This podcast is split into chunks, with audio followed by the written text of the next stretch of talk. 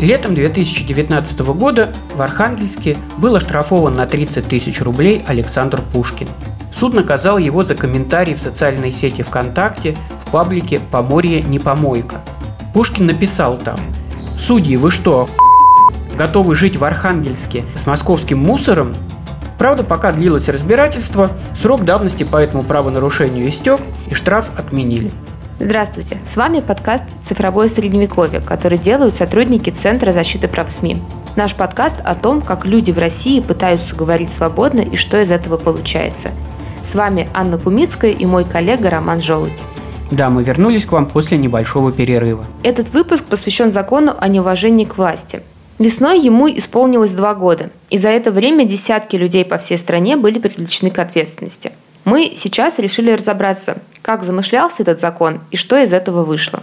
Да, как говорят юристы, какая сложилась практика. Ну или по-простому, за что штрафуют. Я посмотрел законопроект, который был принят весной 2019 года. Там, кстати, среди авторов достаточно известные депутаты. Например, Петр Толстой и Дмитрий Вяткин. Слушай, ну прям действительно известные фамилии, которые часто мелькают в прессе в связи с какими-то законопроектами. Да, Петр Толстой, например, соавтор поправок о блокировках в интернете. А Дмитрий Вяткин участвовал в создании законопроектов, которые ужесточали правила проведения митингов. Ну, в общем, известные любители свободы слова. А, но давай вернемся к нашему законопроекту о неуважении к власти. Вот что запрещает этот закон? Это были изменения, которые внесли в Кодекс об административных правонарушениях статью о мелком хулиганстве. Теперь, если вы в неприличной форме выражаете в интернете неуважение к государственным символам, к Конституции, к органам власти, вас наказывают штрафом или даже административным арестом. То есть речь идет исключительно про интернет? Да. Там в пояснительной записке к этому законопроекту так было и написано, что вот, дескать, существуют законы, которые защищают людей в обычной жизни, там, от оскорбления, от вандализма, еще от чего-то. И вот надо сделать такой же закон, но только для интернета. Окей, а наказание большое получилось? Ну вот смотри, за обычное мелкое хулиганство, ну, например, за мат э, в общественном месте, штраф до 1 тысячи рублей. Если это еще связано с неповиновением полиции, ну, получается до двух с половиной тысяч рублей. А вот за неуважение к власти в интернете человек заплатит от 30 тысяч до 300 тысяч рублей. Ну, получается, в интернете все дороже. Да, кстати говоря, там еще предусмотрен административный арест – для рецидивистов. Ну, в принципе, можно сказать, что предложение депутатов логично. Потому что раньше было наказание за нарушение в жизни, например, за хулиганство на улице. А теперь есть наказание из-за хулиганства в сети. Или появились какие-то проблемы – появились, и проблемы возникли уже на уровне формулировок в законе. Но пусть об этом лучше расскажет Галина Арапова, директор и ведущий юрист Центра защиты прав СМИ. Формально это состав мелкого хулиганства. Мелкое хулиганство расширили до возможности вот привлечения за публикации, э, которые э, содержат явное неуважение к обществу, государству, а, государственным символам, Конституции Российской Федерации, а, а также органам государственной власти. И вот это неуважение должно быть выражено в неприличной форме. Вот, собственно говоря, о чем идет речь. То есть, по сути дела, а, у нас очень похожий состав на состав оскорбления, потому что там точно так же говорится о том, что это неуважение должно быть выражено в неприличной форме. Оскорбление – это тоже проявление распространения сведений о человеке в неприличной форме. Вот и здесь тоже. Только распространение этих сведений в неприличной форме, оно не по отношению к человеку, который бы обиделся на, на эти слова. И вот эти неуважительные в неприличной форме высказывания ударили бы по репутации человека. Здесь, как вы видите, объектами защиты являются недушевленные субъекты. Это вот как я уже сказал, общество, абстрактно общество, государство, точно так же абстрактно, конституция, как документ, как закон, ну и вот и органы власти. А органы власти в данной ситуации единственный одушевленный как бы субъект среди органов власти – это единоличный орган власти в единственном экземпляре. Это президент Российской Федерации. Он тоже орган государственной власти. И вот, соответственно, из всех субъектов, которые защищаются от неуважения, высказанного в неприличной форме, все сплошь неодушевленные, субъекты и плюс президент Российской Федерации как один из органов власти. Получается, что неуважением к власти считаются оскорбительные высказывания в адрес президента, Госдумы, правительства, судов, но совсем непонятно, как они могут обидеться, вот потому что за исключением президента все это э, неодушевленные объекты. Я понимаю, как может оскорбиться какой-то конкретный депутат, но как вся Госдума может оскорбиться, вот это в моей голове совсем не укладывается. Но проблема даже не только в этом. Проблема еще в том, что там есть слова в неприличной форме. Вот что такое неприличная форма, оказывается, тоже не всегда понятно. И здесь, конечно, очень важно просто вот понимать, что для того, чтобы обычная критика, высказанная в адрес государства, государственных органов, а, к которым относятся органы исполнительной власти, например, правительство или министерство, а, там, президент Российской Федерации, или органы законодательной власти, например, Государственная Дума, а, или судебная власть, это все суды, начиная там, от мировых судов, заканчивая там, Конституционным судом, Верховным судом. Но для того, чтобы критика, направленная, например, в их адрес, была бы легитимной, и что, если чтобы за нее невозможно было привлечь к ответственности, она должна быть высказана в а, выражениях, которые лингвисты не, не отнесли бы к разряду неприличных по форме. И здесь весь вопрос на самом деле, а что такое неприличная форма?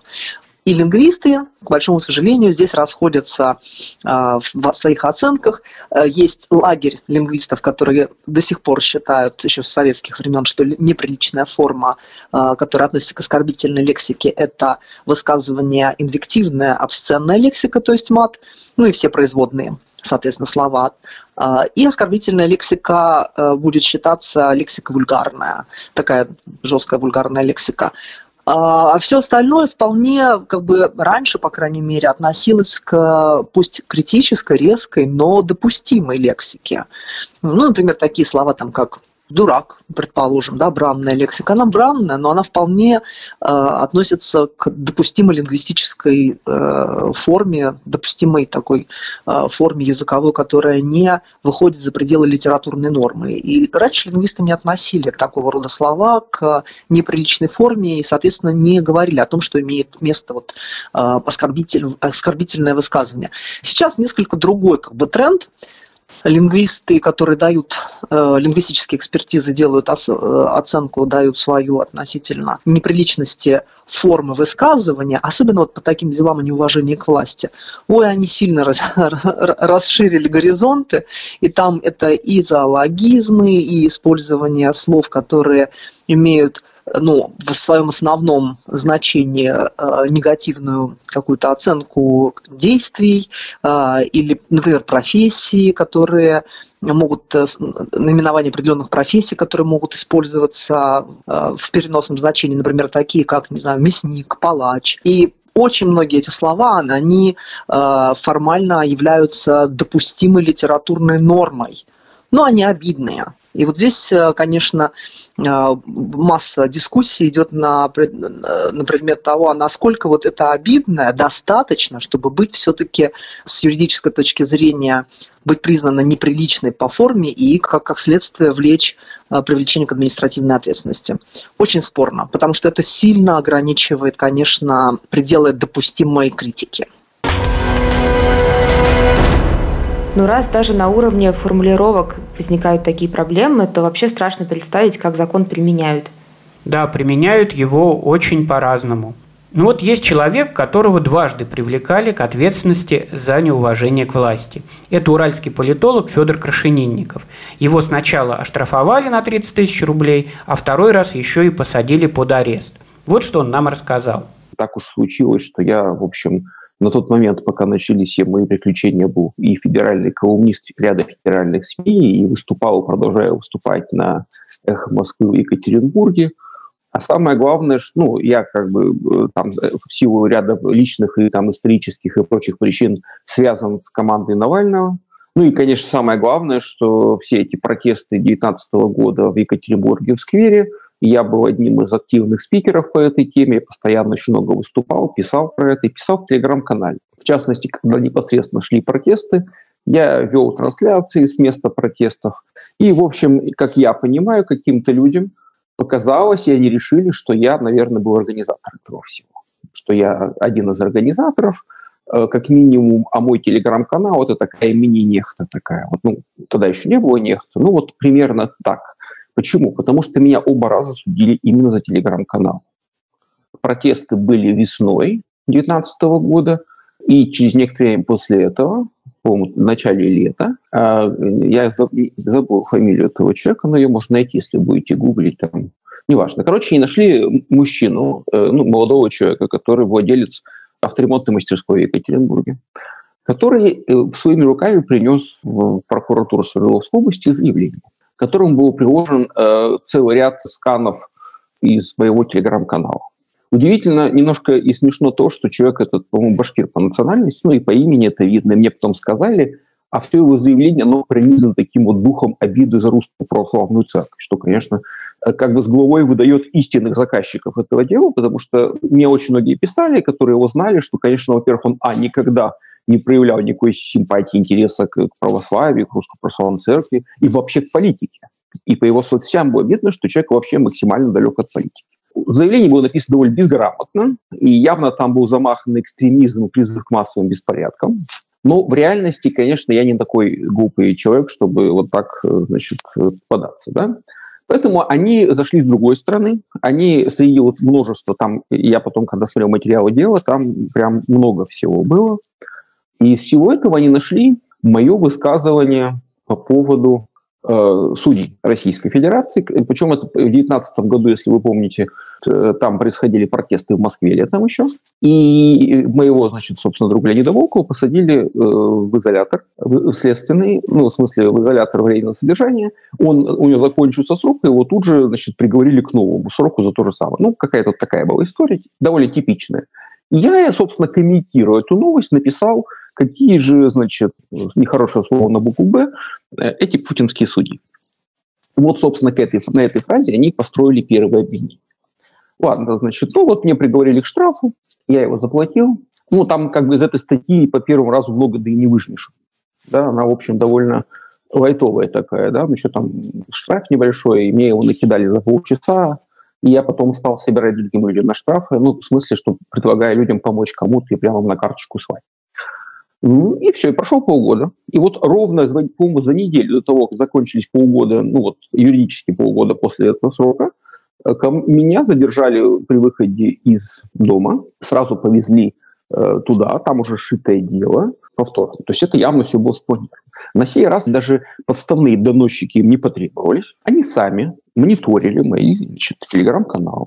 И на сей раз э, они нашли там вот что – что когда шло обсуждение поправок Конституции, и там был такой эпизод, что Путин, значит, отправил в Конституционный суд. А я написал, что типа, ну понятно, чем все это кончится, значит, потому что э, или или или как-то, ну в общем, короче, я употребил по поводу судей Конституционного суда выражение в мантиях. Но э, так как, опять же, мы все воспитаны на э, западных, так сказать, юридических сериалах и фильмах, я подумал, что, наверное, это тоже как-то слишком э, так опасно, учитывая, что у меня уже был эпизод. Поэтому я в этом слове э, первую букву употребил латинскую, что, в общем, как мне казалось, создает, ну и, в общем, очевидно, что создает некую двусмысленность в прочтении. Да? Тем не менее, в их экспертизе рассматривается только один вариант прочтения. Буква G читалась как русская Г, естественно. Никакие другие варианты не рассматривались. Э, это было очень смешно, что судья, читая дело, э, несколько раз читал это слово как «джиовны». Но, опять же, судья долистала до справки, опять же, до экспертизы ФСБ, и у него в голове наступила полная ясность. То, естественно, это, значит, вот именно то слово «но». Оно же не входит в число пяти матерных, да, казалось бы.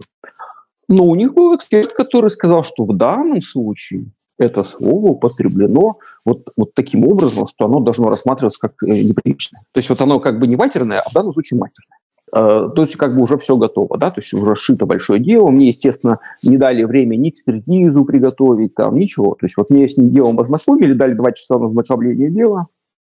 И, э, то есть вот прям быстро-быстро-быстро все. И все, значит, меня и судья, а это, значит, было лето, август. Нет, июль, 23 июля. Э, разгар, между прочим, вот этого всего ковида и прочего. И судья говорит, а я, значит, официально самозанятый на тот момент времени был. Платил налоги. А прошлый штраф, как я уже сказал, заплатил. И судья, значит, говорит, ну, значит, во-первых, да, я виноват, естественно, потому что, как бы, ну, вот матерно, значит, оскорбил, опять же, судьи Конституционного суда, а в их, в их лице всю государственную власть. Это повторно, а повторно там или больше штраф, или тюремное заключение, ну, заключение в изолятор от 5, по-моему, до 15 суток. И она мне говорит, так как, типа, вы безработный и не можете платить штраф, как бы меня, значит, отправляют на неделю в изолятор. Ну, то есть закон используют для борьбы с оппозиционерами. Получается, что, ну, например, все случаи, о которых слышала я, это случаи, когда привлекали к ответственности именно каких-то э, активистов. Не обязательно всероссийского масштаба, может быть, регионального или даже местного, но это были люди с такой очень активной гражданской позицией. Не обязательно. Достаточно много случаев, когда попадают под удар люди, э, которые вообще никаким активизмом не занимаются. Ну вот, например, в Орле э, два года назад был оштрафован на 40 тысяч рублей один местный житель. Он ВКонтакте увидел новость о распространении клещей – и в комментариях написал что-то такое, что вот в советское время о клещах никто и не слышал, а сейчас вот все плохо, и это все из-за чиновников и нашего президента. И очень грубо о них высказался. Ну, мы не можем сейчас э, здесь сказать, какие именно слова он употребил. Вот, пожалуйста, пример человека, который никаким активизмом никогда не занимался, просто тоскует по Советскому Союзу, а тут еще и клещи кругом, он о них в советское время никогда ничего не слышал. Ну вот не выдержал, не сдержался и получил штраф. Но это не может быть каким-то исключением из правил? Но таких исключений не так, чтобы уж и мало. У нас народ все-таки на слово не сдержанный, в том числе и в интернете. Но по большому счету я с тобой соглашусь. В основном это случаи, когда привлекают каких-то активистов, оппозиционеров. Вот, например, в 2020 году Анастасия Панченко, это один из э, соратников Навального в Краснодарском крае, была привлечена к ответственности по этой статье за публикацию в Инстаграме, причем в сторис. На сторис же живут сутки. Ну, то есть вот, я об этом и говорю. То есть получается, что полиция следила за сторис Панченко, иначе бы они вряд ли успели э, найти это самое правонарушение. И, кстати говоря, то, что рассказывал нам сейчас Федор Крашенинников, тоже подтверждает, правоохранительные органы следят за теми, кто выступает против власти, кто критикует власть и так далее. Ну, очень удобно, да? Ты предполагаешь, что этот человек вполне себе может критиковать власть, следишь за его э, сторис, за его там ВКонтакте, Телеграмом, и выполняешь план. Ну так вот, информационные технологии на службе. На службе цензуры. Ну вот Галина Арапова считает, что это не только проявление цензуры, но и вообще устаревшая правовая практика, от которой многие страны отказываются. Вообще вот такой подход э, широкий, как э, сейчас э, предложен российским законодательством, является очень ну, таким не, несовременным. Я бы сказала, наоборот, страны уходят от законодательства, которое устанавливает дополнительные гарантии защиты органов государственной власти и в том числе глав государств. В ряде стран есть законодательство, которое устанавливает дополнительную защиту главам государства, в особенности монархом. И э, в ряде стран есть отдельные статьи в законодательстве, которые устанавливают особую защиту от нападок э, и защиту репутации э, глав государств, президентов э, государств. Но надо сказать, что это, как правило, не европейские страны. Да, я, кстати, вот посмотрел судебную практику. Большинство случаев это те, когда людей штрафуют именно за слова в адрес президента. И вот мне кажется, что вот этот закон о неуважении к власти – это даже не устаревшая практика, как говорит об этом Галина, а какой-то прямо шаг назад, в прошлое. Ну, до революции в России же что-то подобное было? Да, уже при Петре Первом появился закон, который наказывал за слова противные на государя.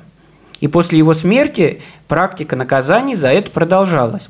Например, в 1735 году э, солдат Иван Седов, вот история сохранила его имя, сказал как-то в казарме про императрицу Анну Иоанновну, я бы ее кирпичом пришиб. Ну и попал на каторгу. То есть Сибирь была таким местом блокировки. Да, Роскомнадзор в то время был суровый. Кстати, считалось, что если человек не пьет за здоровье императора, это тоже нарушение закона. Например, в 1720 году один целовальник, ну это такой мелкий чиновник, был осужден на каторгу за то, что отказался поднимать чарку за здоровье государя. С такой формулировкой и отправили. Не любит государя, потому что не пьет за его здоровье.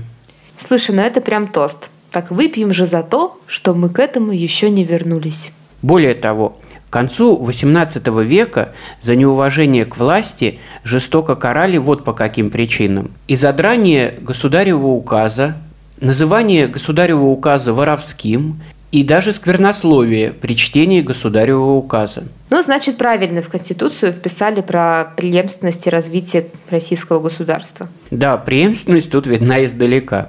А вот с развитием, конечно, проблемы. Ну, за отказ пить за первых лиц на каторгу не отправляют. И тут самое время напомнить, что наш подкаст называется «Цифровое средневековье» и что с вами были сотрудники Центра защиты прав СМИ Роман Желудь и Анна Кумицкая.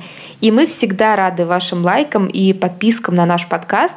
А еще вы всегда можете поддержать Центр, оформив небольшое пожертвование на нашем сайте. Все ссылки будут в описании к этому выпуску. До свидания. До новых встреч.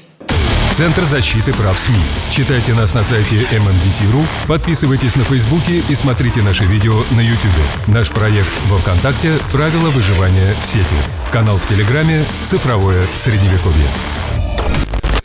Центр защиты прав СМИ включен Минюстом России в реестр некоммерческих организаций, выполняющих функции иностранного агента. Мы считаем это решение незаконным и добиваемся его отмены.